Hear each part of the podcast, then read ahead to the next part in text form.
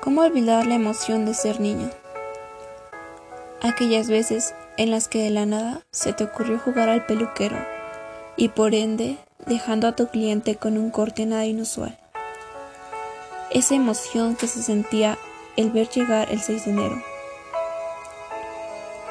El anhelo de que por fin este año te traerían lo que tanto habías pedido años atrás, con la finta de que esta vez te habías portado bien y con esa felicidad dormías. Hasta muy de madrugada, cuando saltabas de la cama, corriendo para ver tus juguetes, esa sensación de paz. Y a la vez emocionante al jugar con tus nuevos juguetes. Esa paz que te emitía sentirte especial, porque esta vez no se habían olvidado de lo que tanto querías.